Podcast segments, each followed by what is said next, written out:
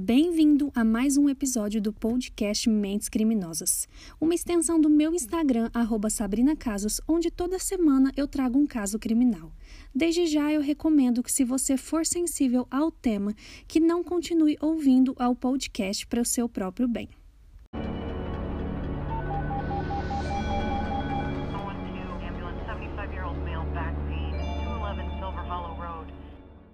Hoje a gente vai falar sobre a história das holandesas perdidas no Panamá, que tem as circunstâncias até hoje desconhecidas.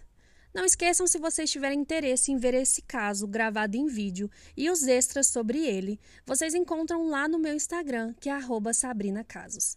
Mas vamos entender então essa história da Chris Kremers e da Lisanne From. A viagem das holandesas Chris Kremers, de 21 anos, e Lisanne From, de 22 anos, inicia-se com a chegada delas em Bocas del Toro, conhecido como Caribe do Panamá, no dia 15 de março de 2014.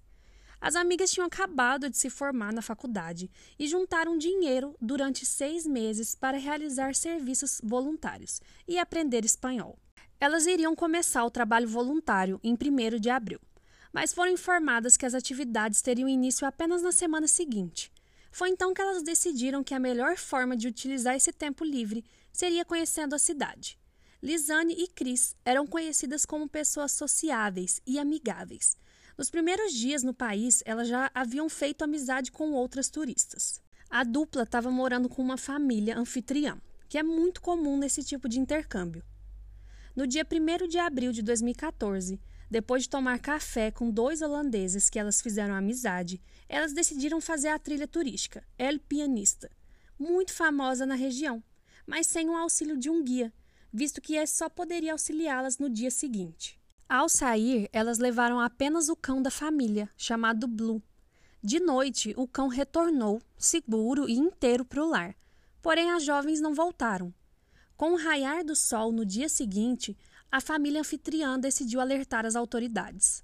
A polícia local começou então a procurar pela Cris e pela Lisane, especialmente depois de perceber que elas faltaram em um tour guiado pela cidade, que havia sido marcado e pago com antecedência. Foram feitas buscas aéreas e a pé, mas sem nenhum resultado. No dia 6 de abril, ambas continuavam desaparecidas.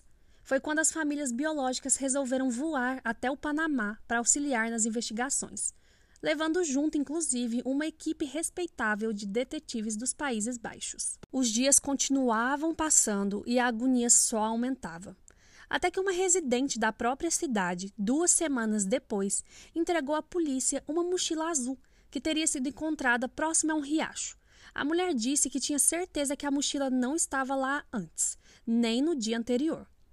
Em seu interior estavam guardadas um par de óculos escuros, 83 dólares em dinheiro, o passaporte de Lisane, uma garrafa de água, dois sutiãs e o mais importante, a câmera fotográfica usada pela dupla para registrar os passeios turísticos. Além disso, o celular de cada uma delas também estava na mochila. A mochila por fora estava intacta, seca e organizada. Eles descobriram que elas tentavam ligar tanto para a polícia dos Países Baixos quanto para a do Panamá, 77 vezes. As duas primeiras chamadas foram efetuadas em apenas duas horas depois que as turistas partiram. Porém, visto que não há sinal telefônico na floresta em questão, as tentativas de pedir socorro foram em vão. Apenas uma chamada conseguiu fazer contato, mas a ligação caiu em apenas dois segundos, ou alguém desligou, já que alguns segundos depois o celular foi desligado. No dia 6 de abril, alguém tentou desbloquear o smartphone da Chris várias vezes, usando códigos incorretos. No dia 11, ambos os celulares desligaram por falta de bateria. A câmera possuía cerca de 100 fotos na memória. Algumas eram das moças na trilha, mas a maioria eram escuras, tiradas à noite. Cerca de 90 fotos foram feitas na completa escuridão, com o uso do flash onde não era possível identificar o local que estavam ou que planejavam fotografar. Em determinado momento, só tinham fotos de Chris e a fisionomia dela era preocupada. Em uma foto muito estranha, ela estava meio encurvada e com os braços para trás. Não dava para ver se eles estavam amarrados ou não, Mas essa foto é muito estranha. Essa foto tem lá no meu Instagram, nos extras desse caso, se vocês quiserem ver. Depois desse dia, alguém utilizou o equipamento para registrar imagens assustadoras e aleatórias na noite do dia 8, incluindo fotografou os pertences das jovens espalhados no chão. Sacolas plásticas, pedras, pilhas de lixo, um espelho quebrado, embalagens de comida. O que é estranho, porque as meninas haviam dito ao irmão de Lisane que não iriam levar comida, porque a trilha seria rápida. Todas essas fotos que eu falei para vocês, essas fotos estranhas, foram tiradas entre uma e quatro da manhã, e nenhuma registravam as meninas. Convencidos de que as jovens tinham sido assassinadas, os investigadores resolveram olhar melhor o local onde a bolsa foi encontrada. Foi só então que eles encontraram as roupas de Chris, devidamente dobradas, e dois meses depois foram encontrados 33 fragmentos de ossos, um osso, osso pélvico e um pé, ainda dentro do tênis. Logo em seguida, os restos mortais da dupla foram localizados.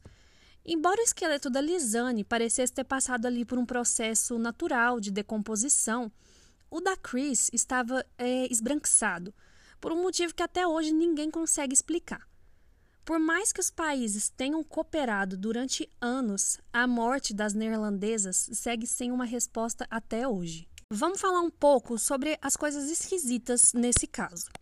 Os fragmentos de ossos que pertenciam a Lisane ainda possuíam vestígios de carne, como se tivessem sido triturados, enquanto os ossos de Chris Kramers estavam totalmente limpos e clareados com algum tipo de substância, isso descarta a hipótese de que tenha sido trabalho ou ação de algum animal. E também não havia é, sinais de uso de armas ou de mutilação.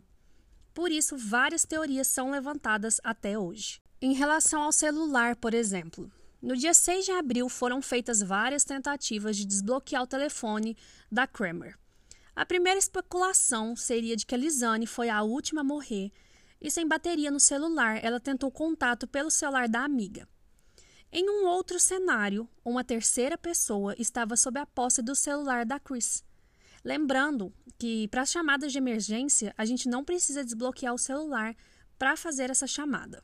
Em março de 2015, a polícia local divulgou que acreditavam que uma das meninas tenha se machucado, tentando atravessar uma ponte improvisada, e a outra, ao tentar buscar ajuda, morreu de fome e de desidratação. A teoria não responde muitas peças soltas do caso. A hipótese não explica o motivo do desaparecimento de todos os outros ossos, o porquê da pelvis da Lisane estar sem pele, carne, marcas de dente ou garras e, principalmente, não esclarece por que o pé de Chris foi cortado fora. Ou, além disso, como a mochila apareceu com os celulares e tudo dentro e organizado. A família das meninas é, sustentam a teoria de que as garotas foram assassinadas, e alguns especulam que as jovens teriam sido vítimas de canibalismo ou de algum serial killer da região, já que não faria sentido elas terem simplesmente se perdido. O que mais de 12 digitais também foram encontradas nas mochilas e nos celulares, mas a polícia não foi a fundo nisso e nem pegaram as digitais das pessoas que tiveram contato com as meninas antes para comparar. Em 2009 a 2017, várias pessoas sumiram naquela área, todos turistas, e nunca foram encontrados. Esse foi mais um episódio do nosso podcast Mente Criminosas e eu espero que vocês tenham gostado e eu aguardo vocês para o próximo.